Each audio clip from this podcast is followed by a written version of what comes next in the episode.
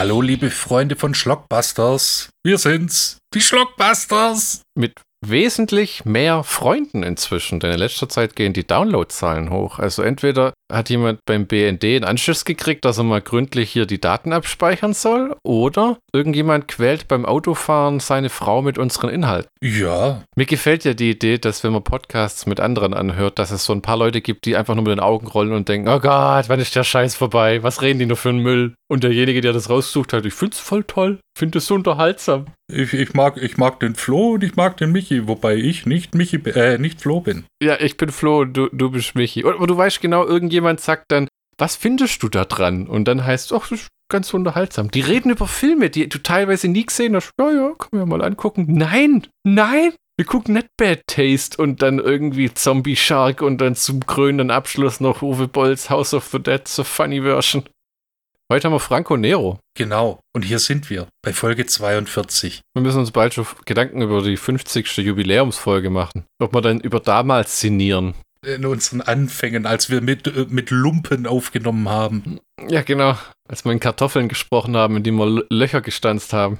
Erinnerst du dich damals? Ja, Wäre den Anfängen.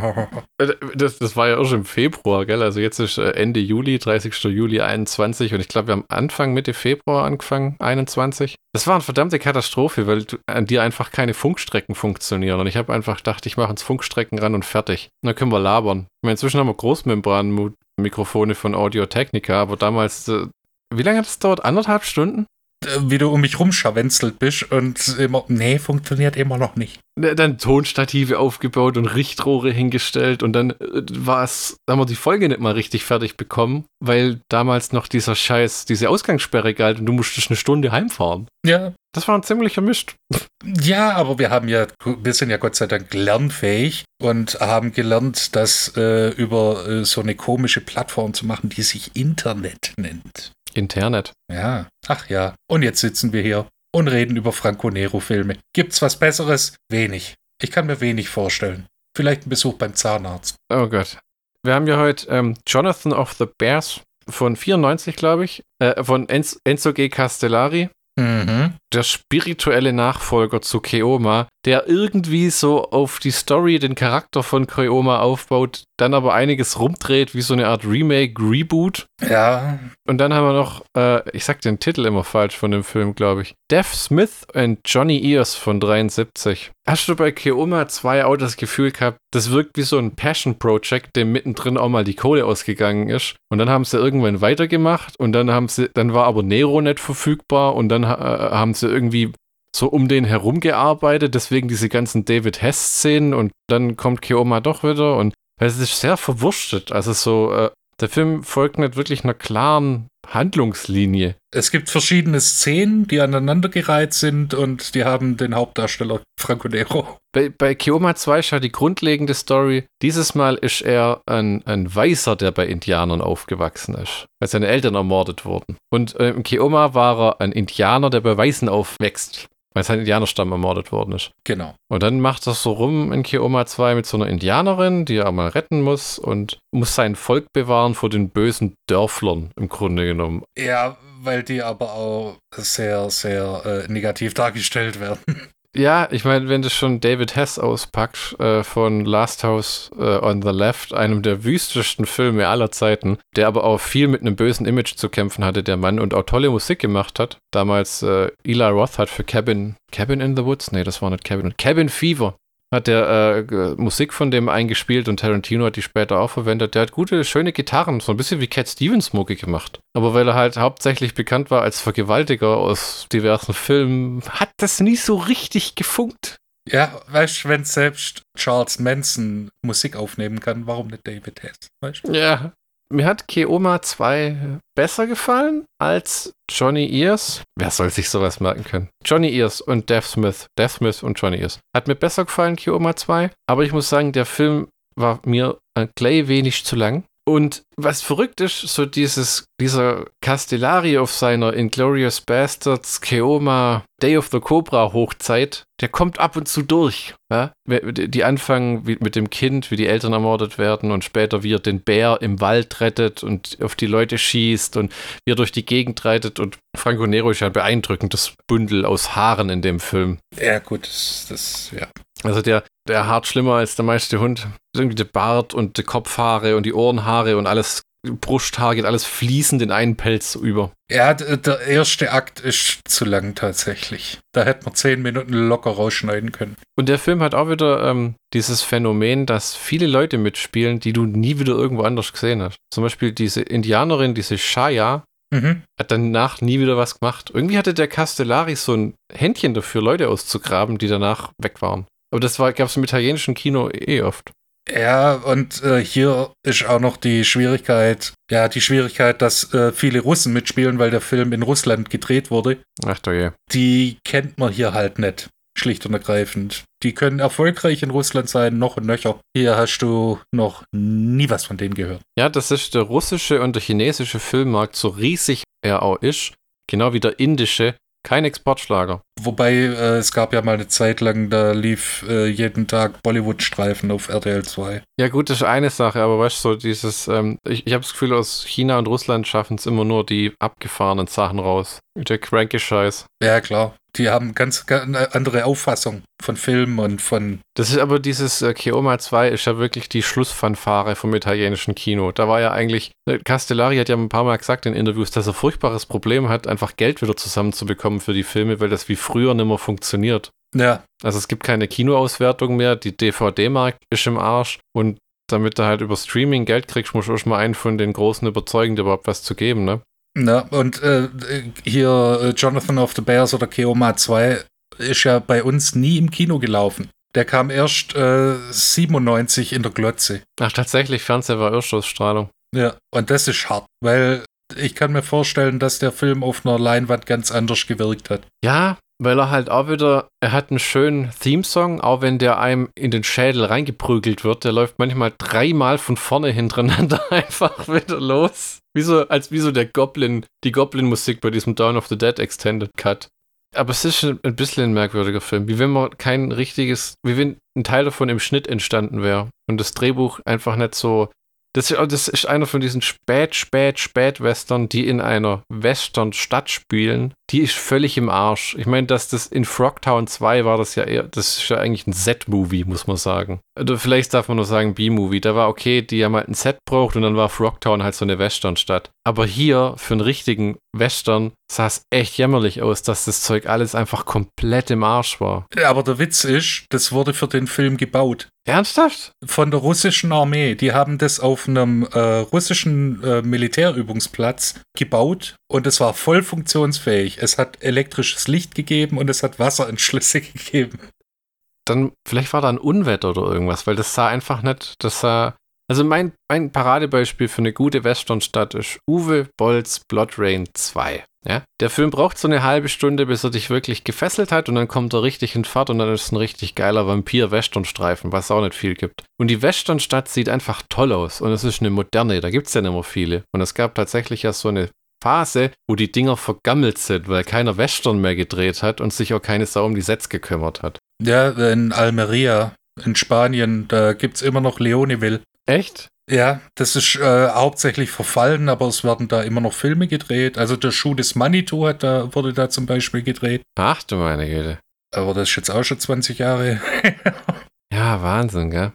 Am Anfang kommt ja, dass dieser Film, oh, jetzt wird es wieder spannend, Serduccio Bushi und Claire Hofecker gewidmet ist. Sergio Corbucci, wenn ich bitten darf. Ja, Sergio Corbucci logischerweise von Django.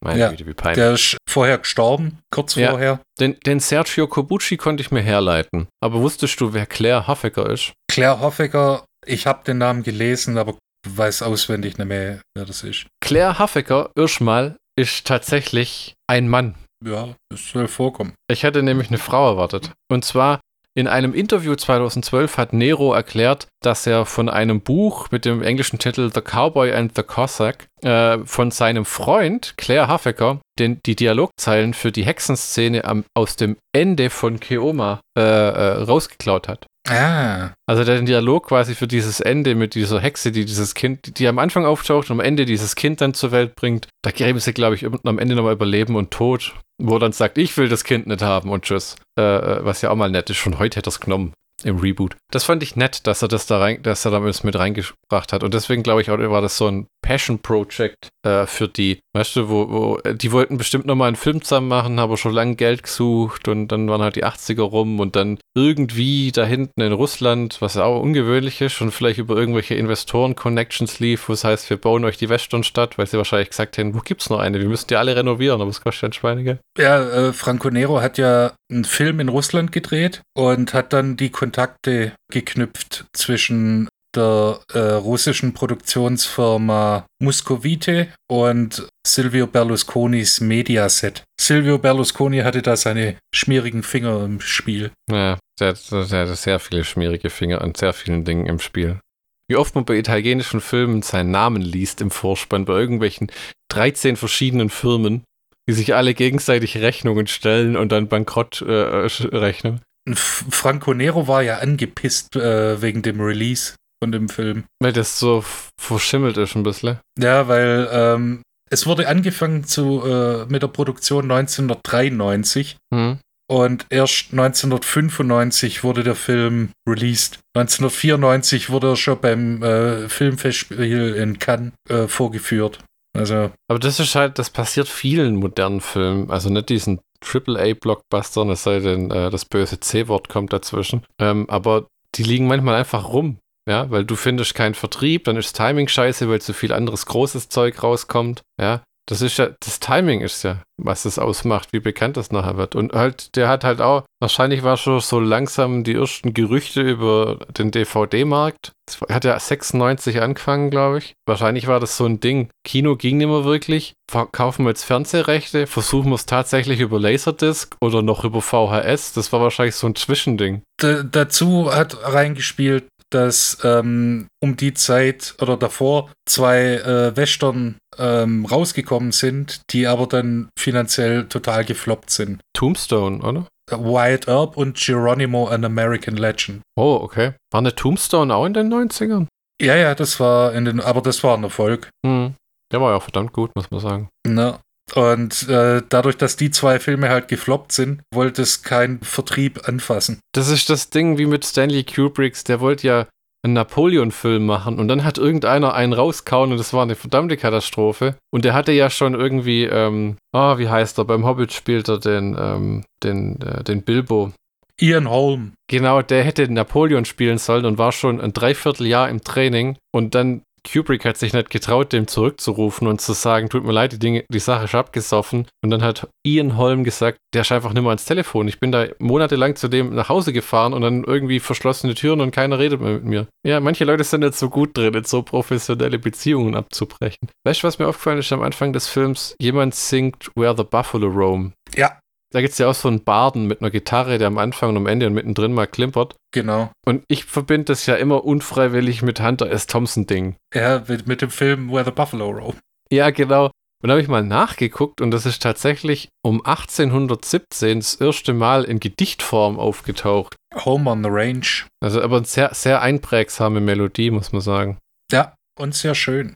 Also äh, es gibt mehrere Versionen von äh, Neil Young gerade von dem Film-Soundtrack Where the Buffalo Roam. Mit Bill Murray. Kann man nur empfehlen, ist aber inzwischen auch wahnsinnig schwierig zu finden, glaube ich. Der war schon schwierig zu finden, bevor er in Deutschland auf DVD rauskam, weil er auch nur in den USA auf einer DVD rumgangelt ist. Dann kam er bei uns raus, du hast das Ding sofort gekauft und inzwischen ist die DVD auch wieder unbezahlbar. Das ist einer der Bill Murray-Filme, der so irgendwie nicht sonderlich viel Liebe im Home-Video erfährt. Könnte man auch mal eine Blu-ray raushauen. Ja, oder zumindest mal ein bisschen bekannter machen, weil es ist der zugänglichere Hunter S. Thompson-Film. Ja, das ist ja. Fear and Loathing ist ein wirklicher abgefuckter Drogentrip. Also, das ist jetzt nicht was, was du dir mal so anguckst. Geschwind und nebenher. Dann gibt es diesen anderen noch mit Johnny Depp. Ähm, der heißt Rum Diary. Und der Film hat immer so ein leichtes Geschmäckle, weil du immer denkst, Hunter S. Thompson war nicht mehr am Leben, der Film war so lang in der Produktionshölle und im Endeffekt deswegen, weil Johnny Depp halt drauf bestanden hat, bezahlt zu werden wie ein König, um da vor die Kamera zu gehen. Wo ich mir dann auch denke, hätte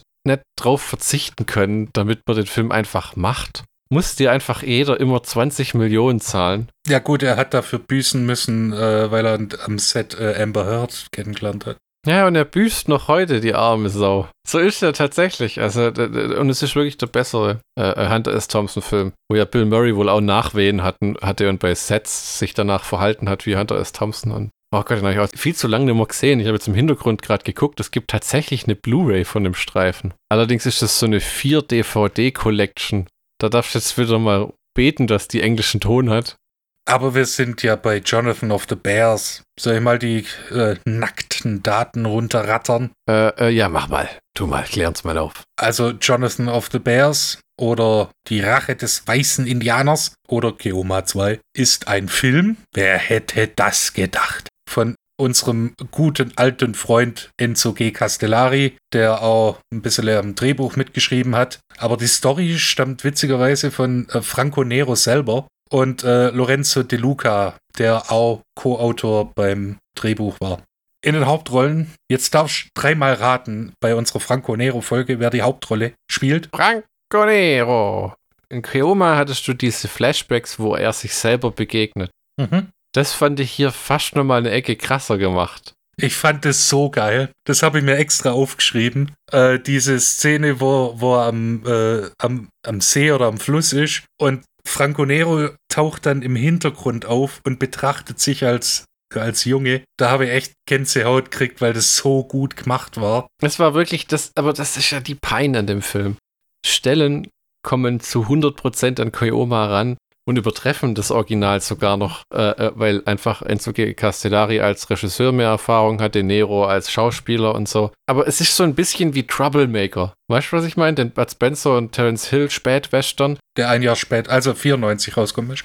Ja, es fängt so den alten Charme teilweise ein, aber so ganz der Film, ich will nicht sagen verschwendet, äh, mal geschwind über eine halbe Stunde an, an Vorgeschichte, äh, wo man locker die Hälfte hätte rausschneiden können, weil es einfach nicht viel für die Story tut.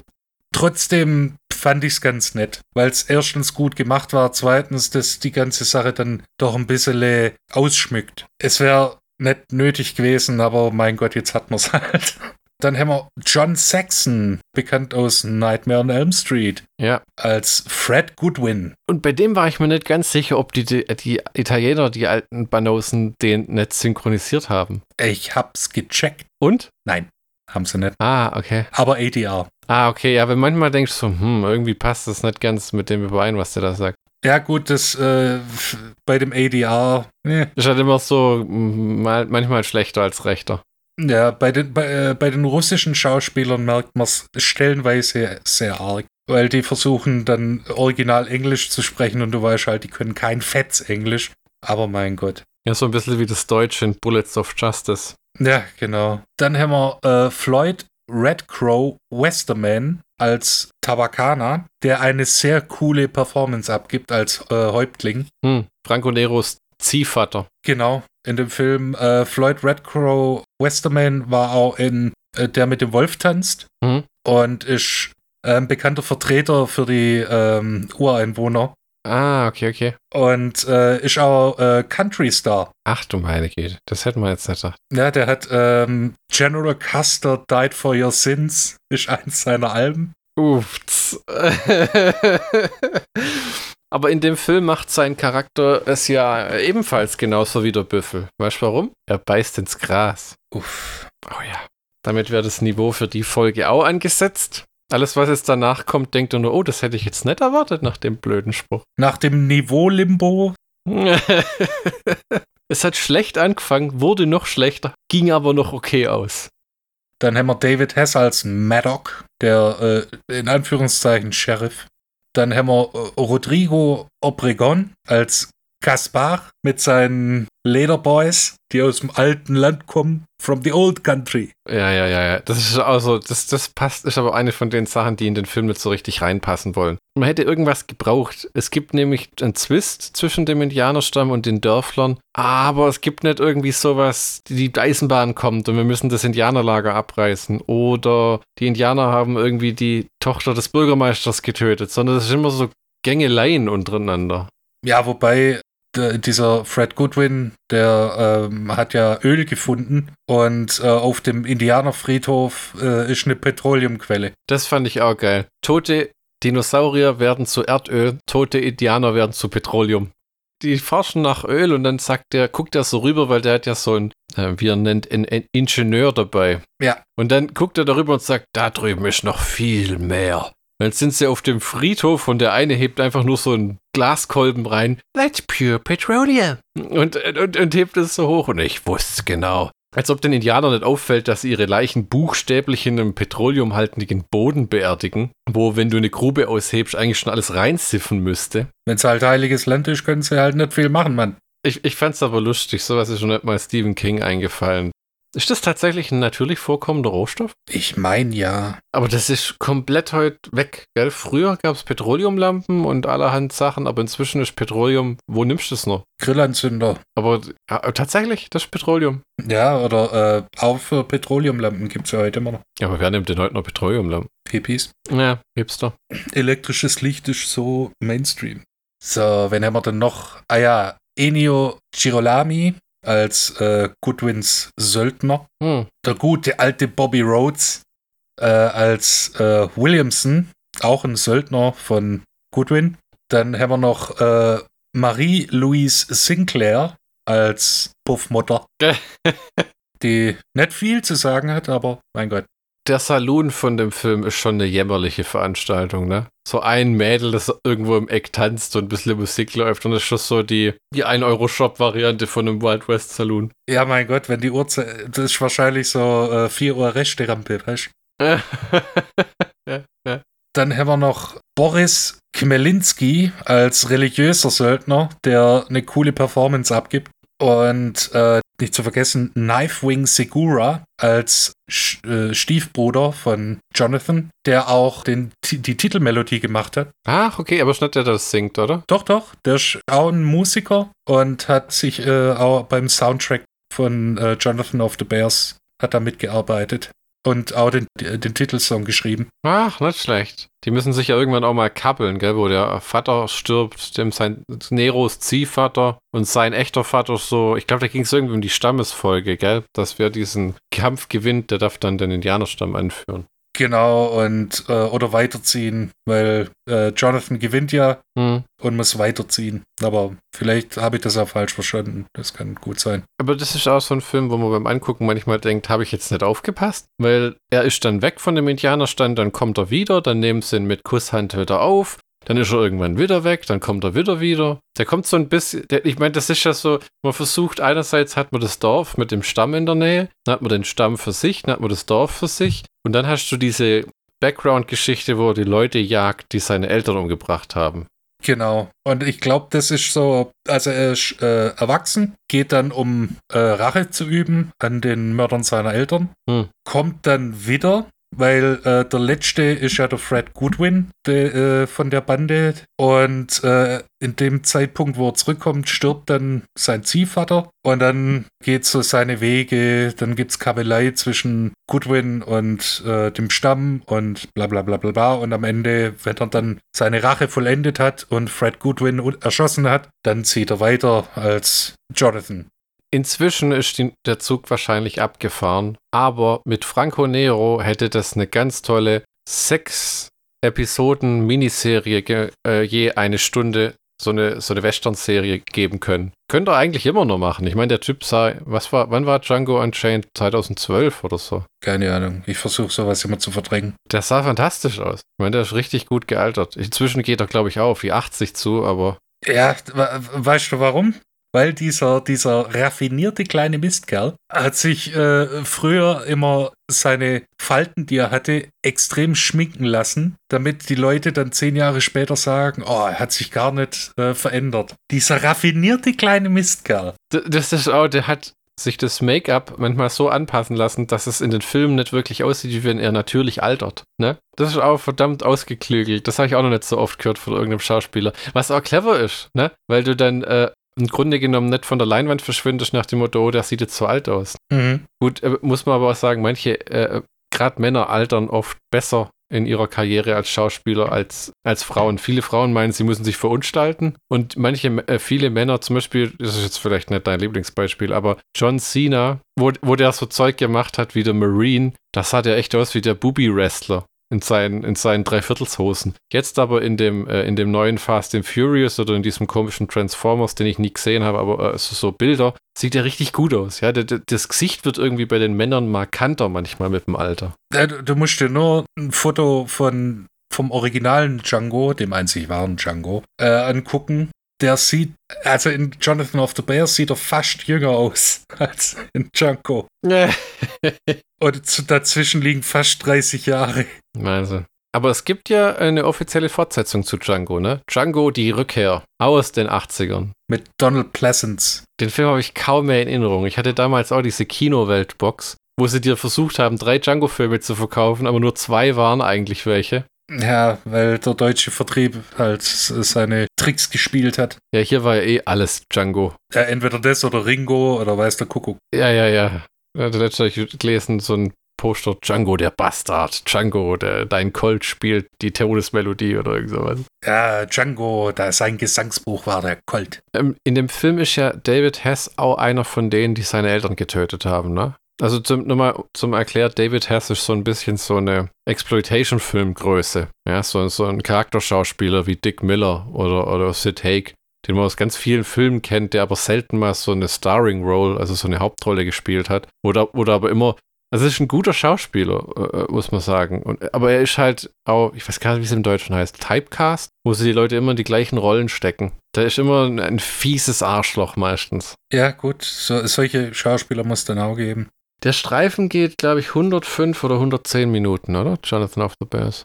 114 Minuten mit Abspann. Ich hatte das distinkte Gefühl, dass in der ersten halben Stunde nicht viel passiert. Ne? Franco Nero rettet die Indianerin in einer Bar. Dann wird erklärt, dass er seine Eltern verloren hat und dass er da äh, bei den Indianern aufgewachsen ist. Also äh, tatsächlich die erste halbe Stunde ist nur äh, Backstory im Prinzip. Exposition.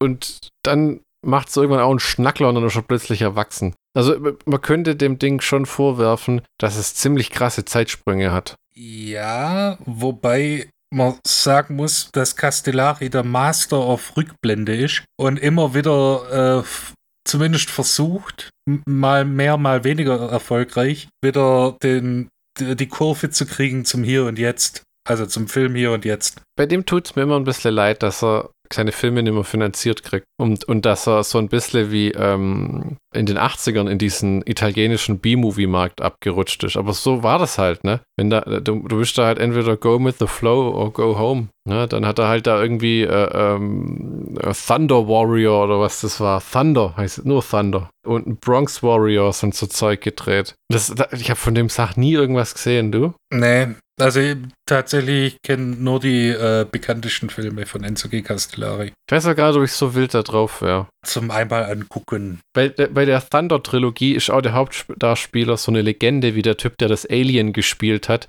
Da haben sie auch gesagt, er war in diesem ersten Alien-Film das Alien und dann haben sie den Typen nie wieder gefunden. Keiner weiß, was mit dem passiert ist. Äh, vom Alien, der ist gestorben. Relativ kurze Zeit nach dem äh, Film Herzinfarkt, der ist gestorben. Ich habe da irgendeine Doku gesehen, dass, man, dass der irgendwie von der Erdoberfläche verschwunden wäre. Ja, stimmt ja, ist halt Six Feet Under, ne? Ja. Oh Gott. Jetzt sag ich's gerade. Und genauso ist halt äh, bei dem Thunder, da hat er auch so einen Hauptdarsteller, jetzt so ein italienisches, der sieht aus wie der, äh, ich glaube, Fabio in Bullets of Justice. So ein bisschen eine komische Statur und einen breiten Brustkorb und, und wallendes schwarzes Haar. Das werden wir uns bestimmt früher oder später auch reinziehen. Weißt du, was mich persönlich interessieren würde? Was aus dem heimlichen Star von Jonathan of the Bears, was mit dem passiert ist? Und von wem spreche ich? Leila, dem Bären. Ach Gottle, ja. Das ist, da gibt es auch eine richtig brutale Szene, wenn diese Wilderer diesen Bär umbringen und dann, äh, oder versuchen, ne? Der dappt in die Falle und dann schießen die auf den und du denkst schon, boah, das Bärchen ist am Ende. Aber tatsächlich schlachtet dann der, ich, weiß gar nicht, tötet er die Wilderer? Ich glaube nicht, gell? Äh, nur einen davon. Nur einen. Und dann das Bärchen befreit er aus der Falle und tatsächlich watschelt er wieder davon. Und das wird ja so erklärt am Anfang in dem Film, dass der Bär ihn, glaube ich, so teilweise großgezogen hat. Äh, das war sein erster Freund. Ja, ja, genau, genau. Aber leider spielt der Bär später im Film nimmer die größte Rolle. Nee, äh, es, es, er kommt zwar äh, ein, zweimal nochmal vor, aber seine Glanzzeit hat er in dem Kampf mit dem Wilderer, wo du ganz genau siehst, das ist ein Russe mit einem Bärenkostüm. Schnell geschnitten, echter Bär, Bärenkostüm, echter Bär, auch cool gemacht. Ich finde es immer geil, wenn dann so eine Pranke durchs Bild kommt. Es gibt ja eine Szene im Dorf, wo den Trotteln, die den Zug für das neueste und heißeste Ding äh, halten, ein Verbrennungsmotor äh, vor, vorgeführt wird und die das alles für einen idiotischen Scheiß halten, weil halt irgendwann der Treibstoff ausgeht und dann so, es funktioniert ja gar nicht mehr. Das ist, weil ähm, der Verbrennungsmotor, wie äh, Jeremy Clarkson sagt, äh, betrieben wird vom Amber Nectar of the Gods. Ja, aber äh, es gibt tatsächlich ein Zitat von einem russischen Wissenschaftler, der gesagt hat, ja, Erdöl ist nur ein Abfallprodukt. Das wird sich nie irgendwie durchsetzen. Und dann ein paar Jahrzehnte später, ha. Ja, im Grunde genommen ist es ja ein Abfallprodukt. Ne? Also ich habe das mal so gelernt, dass das unter hohem Druck so ein bisschen wie Kohle entsteht, eben Pflanzenreste und man, man sagt ja immer Dinosaurier, aber das ist ja eigentlich Quatsch, das sind ja hauptsächlich Pflanzenreste, ne? Biomasse, ja, die unter großem Druck äh, in, in anderen Erdschichten dann zu diesem ähm, Erdöl wird. Mich hätte interessiert, was aus Melody Robertson geworden ist, die diese Shaya spielt. Ich meine, wahrscheinlich war das der Klassiker, die wollten eine haben, die sich komplett nackt auszieht. Die aktuellen Schauspieler haben alle gesagt, das machen wir nicht mehr, sind die 90er, das haben wir hinter sich dann haben sie halt so ein junges Mädchen, das Schauspielerin werden wollte, genommen und dann Vielleicht hat die danach gesagt, nee, danke, muss nicht wieder sein. Ich habe das schon geguckt bei, bei IMDB, die hat nur den einen Credit. Aber es gibt zum Beispiel eine Schauspielerin, deren Namen suche ich jetzt gerade. Lela Sobieski oder so heißt die. Lili Sobieski, die hat zum Beispiel einfach hingeschmissen beim Schauspielern, weil sie gesagt hat, sie war einfach die sexuellen Inhalte leisten. Fremde Leute zu küssen, nackt rumzustehen, irgendwie irgendwelche Anspielungen. Sie hat einfach keinen Bock mehr gehabt. Kann man auch verstehen, ne? Es hilft natürlich auch, wenn du einen Millionär heiratest, aber ähm, nicht jeder hat das Glück. Der Film hat diverse gute Dialogzeilen. Mein Lieblingsspruch war: A man without freedom is dead anyway. Ja, das ist dann wieder diese, dieses Freiheitsdenken, was eigentlich so nie durchführbar ist. Ist das Team America, wo sie Freedom isn't free? Ich glaube tatsächlich. Jetzt ein blödes Lied. Jonathan fängt ja irgendwann im Dorf dann Scheiße an, wo er diese Shaya rettet, die entführt worden ist. Ja, es fängt schon vorher an, oder? Ja, aber mir hat der Spruch gefallen, weil der kommt in dem Indianerdorf an und sagt, sie werden über euch herfallen nehmt Decken und Essen mit und verschwindet, wo ich mir denke, wirklich, Decken und Essen? Das klingt so bescheuert, weil Indianer, natürlich brauchen die ihre Blankets. Aber ich meine, das macht Sinn. Wärme und Nahrung. Ja, vor allem, wenn sie in der großen Höhle sich verstecken. Ja, ja, ja.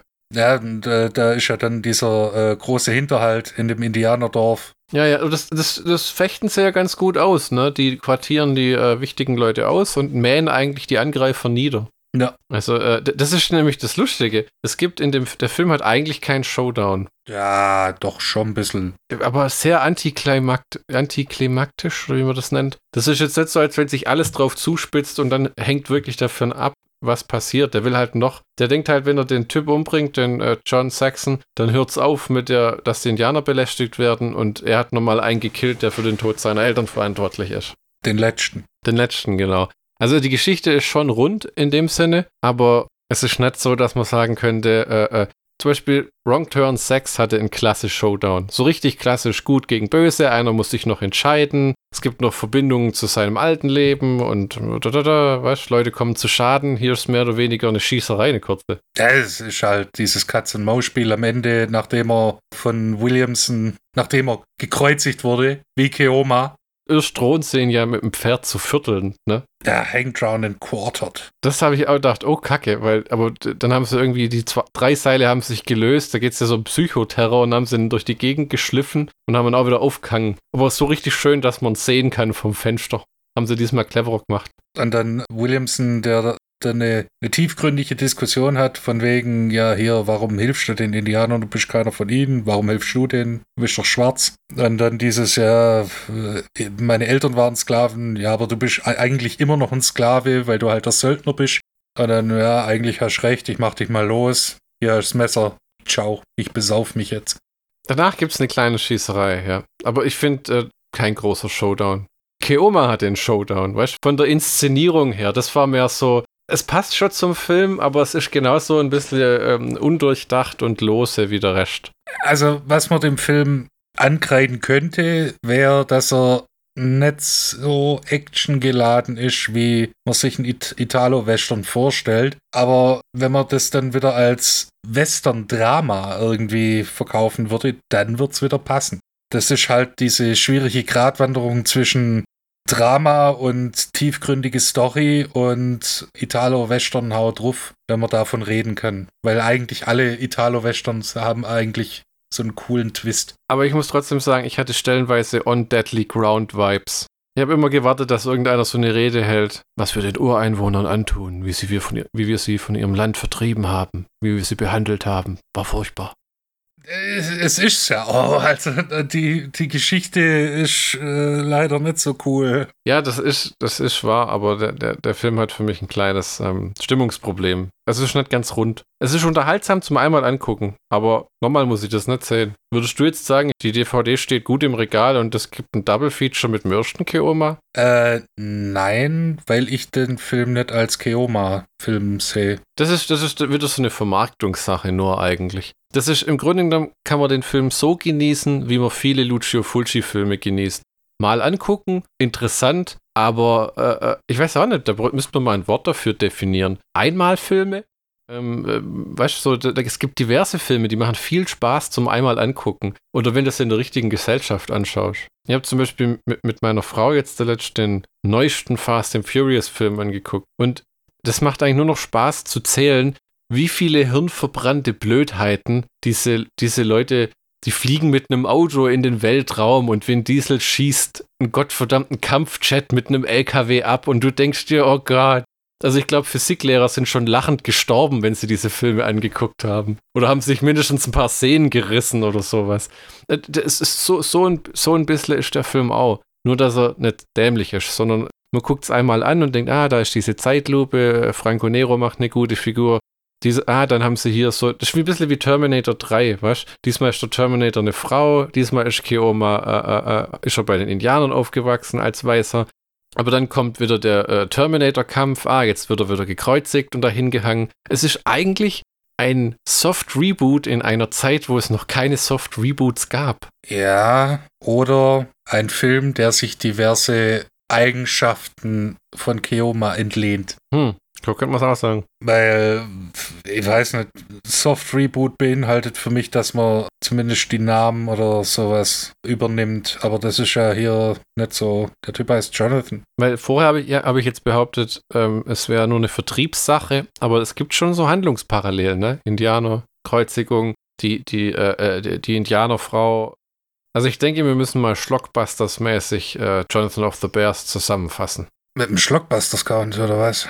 Jawohl. Oh mein Gott. Wir müssen eine Bilanz aus unserem Gequassel ziehen. Also du hast den allseits sympathischen Franco Nero. Richtig. Du hast den begabten Enzo G. Castellari hinter der Kamera. Und vor der Kamera. Dann hast du äh, ähm, einen tollen Soundtrack. Oh ja. Und was haben wir noch? Du hast einen Enzo G. Castellari-Film mit ein paar Längen, der sich aber trotzdem Zeit nimmt, seine Charaktere vorzustellen, auszufüllen. Manchmal gelingt es besser, manchmal gelingt es weniger gut. Du hast äh, gute, äh, einen guten Support-Cast. Ja, David Hess, John Saxon. Leila de Bär. Du hast coole Kulissen, also die sind auch gut gemacht. Sehen halt aus wie Scheiße, weil die Ital äh, weil irgendwie italienische Western immer sagen, so im Gegensatz zu amerikanischen Western, na hier, amerikanischer Western, alles funkelt, alles ist neu. Und der italienische Western sagt, nein, fick dich, alles scheiße. Das ist ja, das ist ja, warum mir die Italo-Western und ich glaube dir auch, behaupte jetzt einfach mal, immer besser gefallen haben. Die Ami-Western waren immer zu sauber. Da kamen alle immer her, John Wayne rausgeputzt und ordentlich und, und bestimmte Dinge hat man nie gemacht und nichts war schmutzig und Da ist höchstens mal der Böse im Dreck gelandet, während beim Italo-Western einfach alle abgefuckt waren. Alle, die Guten, die Bösen. Äh, Lee Van Cleef kommt in Death Rides a Horse daher wie jemand, der keinen Rasierer gesehen hat seit ne, drei Monaten. Ja, genauso wie Jonathan of the Bears. Und wie in jedem guten Franco Nero-Film bekommt Franco Nero mächtig die Fresse poliert. Oh ja, ja, ja, ja. Der muss einstecken, muss ordentlich einstecken. Also nicht Enzo G. Castellaris bester Film, aber auch nicht der schlechteste. Kann man gut mal angucken. Und das OF, der OFDB-Shop hat, glaube ich, noch die DVD für 6 Euro plus Porto. Richtig. Ja, äh, in diesem Sinne, äh, greift gern mal zu. Vielleicht nicht das beste Double Feature mit einem äh, Original Keoma, aber für Enzo G äh, Castellari Komplettisten und einfach nur Leute, die gern mal gutes italienisches Kino angucken, äh, äh, kann man sich den mal zu Gemüte führen. Genau. Als Intermission, äh, um das einzudeutschen, habe ich jetzt äh, etwas zu Franco Nero. Ich glaube, zu dem haben wir auch noch nichts gesagt. Wikipedia-Artikelmäßig. Für alle Leute, die gedacht haben, okay, Franco Nero, wer ist Franco Nero? Jonathan of the Bears, Mann. Franco Nero am 23. November 41 als Francesco Saparino in San Prospero in Modena ist ein italienischer Schauspieler und Regisseur, der vor allem mit seiner Darstellung der Figur Django im Italio-Western Bekanntheit erlangte. Er wirkte zudem in verschiedenen Filmen über die italienische Mafia mit und verkörperte in den 70ern in zahlreichen Polizeifilmen die Rolle des Staatsanwalts. Oh, davon habe ich noch nie irgendwas gesehen, du? Ich meine, wir haben das, äh, das Genre des Poliziotteschi erst kürzlich äh, aufgerollt. Das stimmt, ja. Aber Staatsanwalt? Auch ist er äh, einer der wenigen westlichen Schauspieler, die für Filmproduktionen der damaligen Ostblockstaaten verpflichtet wurden. Er hat äh, unter vielen namenhaften Regisseuren gearbeitet und bereits in über 200 Produktionen mitgewirkt. Als Francesco äh, Sapa Saparanero wurde er als Sohn eines Polizisten in San Prospero geboren, einer kleinen Gemeinde in der Provinz Modena, die zur Region Emilia-Romagna gehört. Okay. Seine Kindheit verbrachte er dann in Parma, wo er als Jugendlicher seine Leidenschaft für die Theaterbühne und das Schauspielen entdeckte. Er organisierte Schulaufführungen und leitete später als Wehrdienstleitender ein Laientheater, ehe er nach Mailand ging, um ein Studium der Wirtschaftswissenschaften zu beginnen, das er als Nachtclubsänger finanzierte, aber nie beendete. Nice. Später arbeitete Sparanero äh, dann als Buchhalter in Mailand, obwohl seine Liebe weiterhin dem Film galt. Wow, Nachtclubsänger, Buchhalter. Bei einem Besuch der römischen Cinecittà Studios begegnete Cinecittà. Ja, ja, Cinecittà Studios begegnete er den Regisseuren Carlo Lizzani und Antonio Pietrangli und John Huston, die ihm in seinen schauspielerischen Ambitionen ermutigten und ihm erste Filmrollen anboten. Sein Debüt gab er 63 in Alfredo Gianettis Film Das ausgeliehene Mädchen. Seinen Durchbruch schaffte er 66 in der Rolle des eiskalten und einsamen Rächers Django in Sergio Corbuccis gleichnamigem Film. Seine Darstellung machte ihn international bekannt. Unzählige Filmangebote folgten. Mit Sergio Corbucci drehte er noch die Italo-Western äh, Mercenario, die Gefürchteten. Den kennen wir auch, der ist auch gut. Mhm. Und, nee, kennen wir den? Ja, also ich kenne den. Ah, die zwei Companeros, den kenne ich auf jeden Fall. Um dem Genre des Italio-Westerns zu entfliehen und ein anerkannter Schauspieler zu werden, wirkte er in der Folgezeit auch in Science-Fiction-Filmen, Dramen und Komödien mit. Hier jetzt ein Zitat. Ich musste eine Entscheidung treffen. Ich konnte ein Star sein und vielleicht viel Geld verdienen oder ich konnte mein, meine Rollen ständig wechseln und eine interessantere und längere Karriere haben. Und das hat er dann wohl auch gemacht. Anscheinend ja. In den späten 60ern etablierte sich Nero als führender Darsteller in italienischen Mafia-Thrillern, von denen viele auch internationale Beachtung fanden. Er arbeitete dabei regelmäßig mit den Genrespezialisten Damiano Damini zusammen. Nur die Italiener haben immer so geile Doppelnamen. Damiano Damini. Oh, der arme Mann heißt Damiano Damiani. Der hat auch, ich weiß nicht welchen, aber äh, hat auch mit Bud Spencer und Terence Hill gedreht. Also mit dem hat er in äh, Der Tag der Eule gespielt, dann Der Clan, seine Feinde, der Clan, der seine Feinde lebendig einmauerte von 70. Das Verfahren ist eingestellt, vergessen Sie es von 71. Oder warum musste Staatsanwalt Trajini sterben von 75? Ergo, manche italienischen Filmtitel übersetzen sich nicht ins Deutsche. Nero spielte hier in der Regel Norditaliener, die überrascht sind, wie weit die sizilianische Gesellschaft bereits von der Mafia unterwandert ist. Er war auch in Mafia- und Polizeitrillern wie Die Toten Zeug Tote Zeugen singen nicht, das habe ich schon mal gehört. Äh, die Rache der Camorra, Ein Mann schlägt zurück, Der Tag der Cobra. Oh ja. Und das ist schon ein schöner Titel. Der Denunziant. Als sein Lieblingsregisseur bezeichnete Franco Nero vielfach wen? Enzo G. Castellari. Mit dem er die beiden, äh, die Filme Ein Bürger setzt sich zur Wehr, Die Rückkehr der Cobra, Dschungel Django, Keoma und den hochgelobten Tote Zeugen singen nicht gedreht hat. Das war noch damals, wo man jeden ausländischen Filmtitel eingedeutscht hat. Äh, Bekanntheit erlangt er auch durch die äh, filmische Erschließung von Mussolini in dem Film Mussolini, die letzten Tage von Carlo Lizzani. So die, wie dem Mitwirken in Lucio Fulcis Verfilmung des Jack London-Romans Wolfsblut. Ach du Scheiße, der hat einen Fulci-Film mal gemacht. Das habe ich nie gesehen. Du? Wolfsblut äh, war nie auf meiner Liste, weil es einer der wenigen Fulci-Filme ist, die ab 12 sind. Das wäre mal eine interessante Kombo. Neben seiner Rolle als sadistischer Offizier in Marco Bellocchios Militärdrama Triumphmarsch äh, sind Neros Zusammenarbeit mit Rainer Werner Fassbinder in Querele, ein Pakt mit dem Teufel und Kamikaze von 89 von besonderem Interesse. An der Seite von, oh, jetzt wird es noch schlimmer. Das Einzige, was ich noch schlimmer verkacke als italienische Namen sind französische. Catherine Denevue, Den, Denevue, Devue, spielte Nero in Louis, oh komm schon, Bu Buñuels Oscar-prämierten Film Tristana. Nero gehört zu den wenigen Schauspielern aus westlichem Lande, die in den verschiedensten Prestige-Filmprojekten ehemaliger kommunistischer Länder mitspielen konnten. So spielte Nero in den Filmen von Sergei Bondarchuk Mexiko in Flammen und Zehn Tage, die die Welt erschütterten und in dem serbischen Nationalepos Der schwarze Falke. Beachtung fand zudem seine Rolle als Terrorist bei den Olympischen Spielen von 72 in einem Film. In Die 21 Stunden von München, was glaube ich Spielberg dann irgendwie nochmal neu verfilmt hat, 2005 ist. Nicht neu verfilmt, aber sich dem Thema neu angenommen hat. Wie auch die Rolle als sadistischer Ehemann in dem Drama Wenn du krepierst, lebe ich, mit dem er zahlreiche US- Produktionen beeinflusst hat. Übrigens auch ein Film mit David Hess. Den habe ich sogar auf DVD, ich glaube ein Bootleg allerdings. Es, jetzt kommt's Private. Von 67 bis 72 war Nero mit der britischen Schauspielerin Vanessa Redgrave liiert. Seit 2006 sind sie verheiratet. Oh, sie haben gemeinsam einen Sohn, Carlo Gabriel Nero, der auch mitspielt in Day of the Cobra. Nero hat mit dem italienischen Sänger äh, äh Robbie Vandalo 91 den Titel Peace in the World für UNICEF aufgenommen. Naja, Barsänger, ne? Ja, stimmt. Und 2017 hat man ihn äh, tatsächlich in die ähm, Academy of Motion Picture and Arts aufgenommen, die die Oscars vergibt. Er ist also im Oscar-Gremium.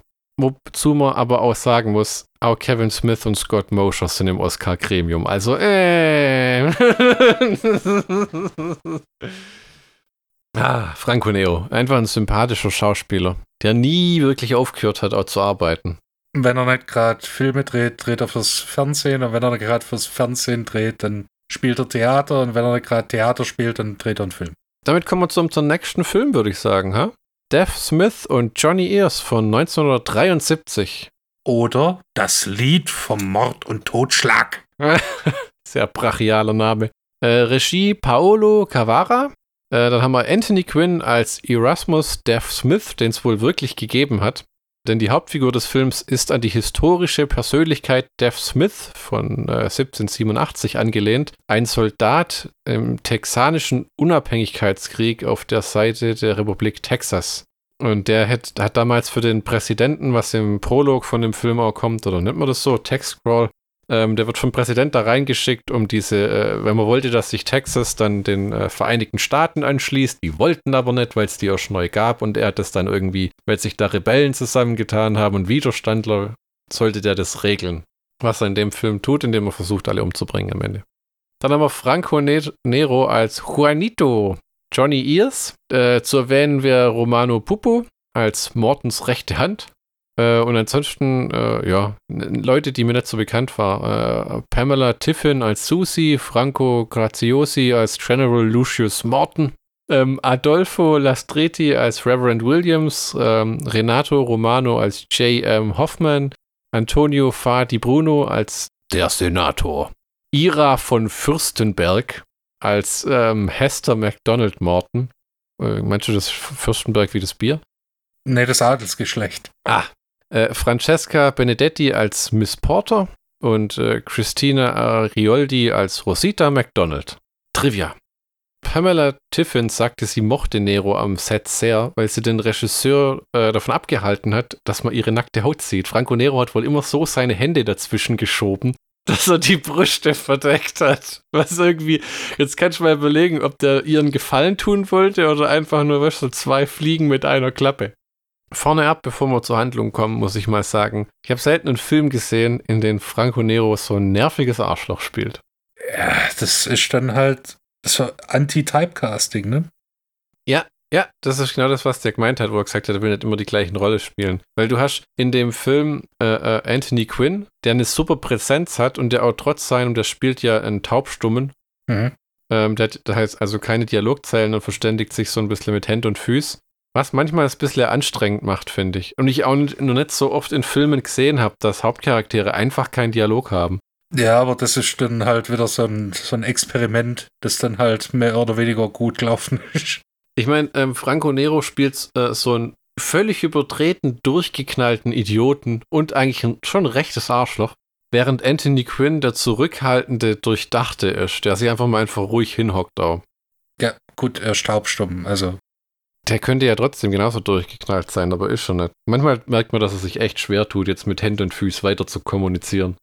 Die Handlung. Als Texas sich im Jahre 1836 von Mexiko löst und unabhängig wird, plant der machtgierige General Morton mit Hilfe von Rebellen einen Staatsstreich, um die Macht an sich zu reißen. Was er dann mit der Macht macht, weiß man nicht.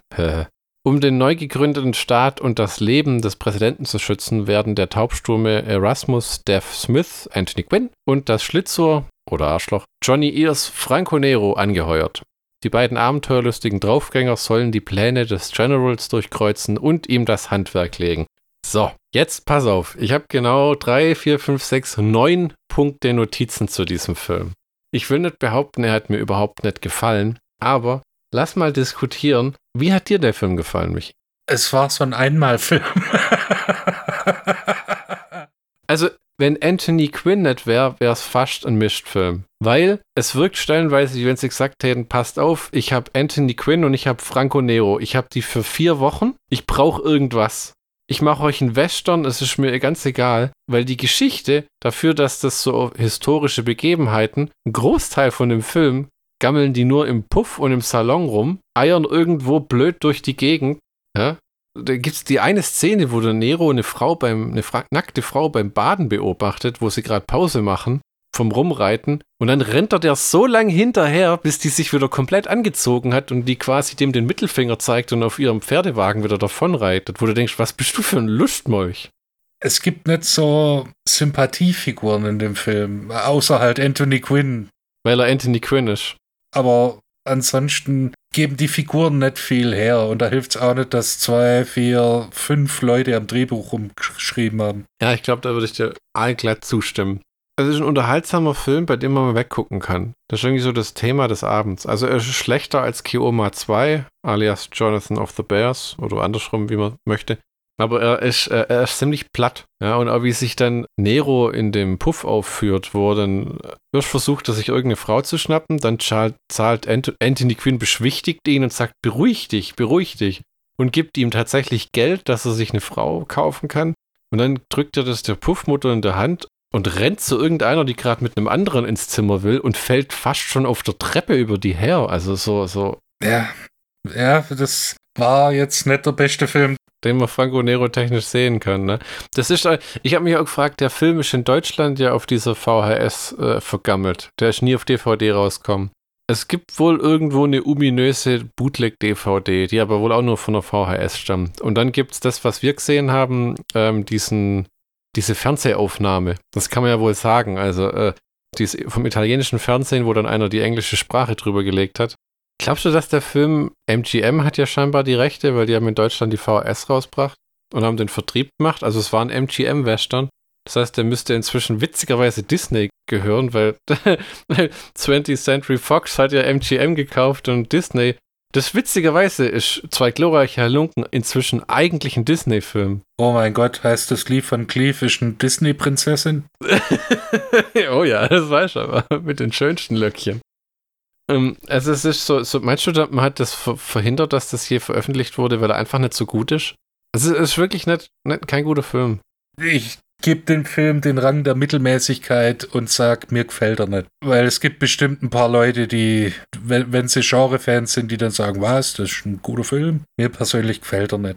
Es hakt einfach in zu vielen Stellen. Es gibt keine gute Action. Also wenn sie dann am Ende dieses Lager da angehen, dieses Fort endlich. Dann hast du aber, äh, also ich habe dann den Film durchgelitten. Also.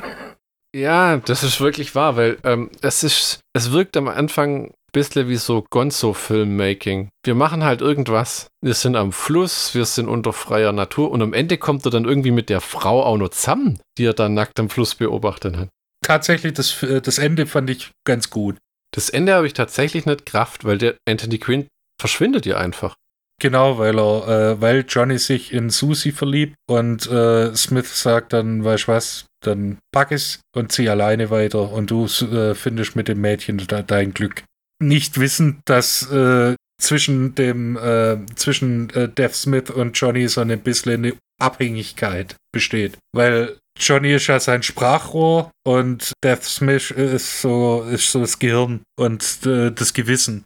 Ja, man braucht quasi auch ihn, um diesen Psycho durchgeknallten so ein bisschen wieder reinzurangeln und so zu beruhigen.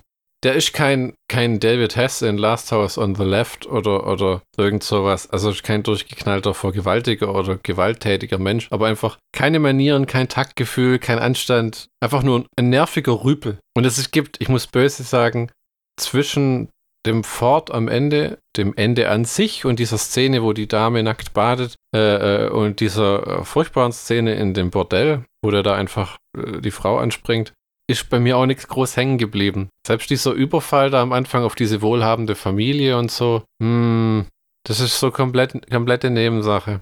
Ja, tatsächlich, äh, wenn man den Film anguckt, dann fühlt man sich unterhalten, aber es ist nichts, was irgendwie hängen bleibt, wie, wie Django oder wie äh, äh, zwei glorreiche Halunken oder sowas. Ich glaube, wir müssen zum ersten Mal in der Schlockbusters-Geschichte die Diskussion wahnsinnig kurz halten, weil wir einfach sagen, wir kannten den Film nicht, wir haben es ausprobiert, er hat uns beide nicht sonderlich gefallen. Er ist ein unterdurchschnittlicher Western mit, mit Comedy-Elementen, also Schlockbusters-Count-technisch, die nicht richtig funktionieren mit zwei Hauptdarstellern, die leider nicht genug zu tun kriegen, auch wenn Franco Nero Vollgas gibt. Also er kommt, er kommt rüber wie ein nerviges Arschloch. Wenn man das von ihm wollte, dann hat er genau das erreicht. Und man hat halt einfach äh, Anthony Quinn äh, nicht richtig eingesetzt. Das war. Es hätte mir tatsächlich besser gefallen, wenn der wortgewandte Nero der Stumme gewesen wäre. Dann hätte er, das, ich glaube, das wäre sogar die größere Herausforderung gewesen. Ja, Wahnsinn. Ja, tatsächlich leider ein Film, der im Laufe der Zeit mit den neuen Home-Video-Medien verschwunden ist, ja, und auch nicht wirklich wiederkommen wird, glaube ich. Und es ist einer von den Filmen, wo man auch nicht wirklich traurig sein muss. Denn wenn jetzt das irgendjemand hört und sagt, oh, den würde ich gern mal sehen. Es gibt einfach so viele bessere. Und es gibt so viele gute Western tatsächlich. Weil das ist so ein, man wollte so ein Mittelding schaffen aus Comedy, Action und, und äh, äh, Western. Im Grunde genommen ist das so ein bisschen, wie heißt er? Ähm, Sucker. Wie wenn man versucht hätte, genau diese Sparte zu treffen. Aber es einfach glorreich dran vorbeigefahren ist. also ähm, äh, keine Empfehlung für Dev Smith und Johnny Ears oder zu Deutsch äh, das Lied von Mord und Totschlag. Oder auf Italienisch Los Amigos. Nächste Woche in Folge 42 und 43, ach, zählen war noch nie meine Stärke, geht's weiter mit unserer zweiten Bruno Mattei-Folge mit äh, Bruno Matteis Spät-Zombie-Filmen Island of the Living Dead und Zombies to the Beginning. Ich habe da letzte Mal nachgelesen. Die haben tatsächlich eine ineinander greifende Handlung mit Charakteren, die wieder auftauchen. Ja, ja, es ist eine Zombie-Duologie. Jetzt äh, ja, eine der die Spät-Mattei-Filme, wo er als Vincent Dawn gearbeitet hat. Beste Bruno Mattei-Phase. Wir erinnern uns an die, an die Werner Knox-Filme und ähm, ich glaube, das war Joe D'Amato mit Dick Spitfire, gell? Dann mal, ähm, äh, habe ich letzten netten Spruch gelesen, den werde ich jetzt äh, wieder vorlesen. Äh, Paris, Athen, auf Wiedersehen. Finger und Po, Mexiko. Wiederhören.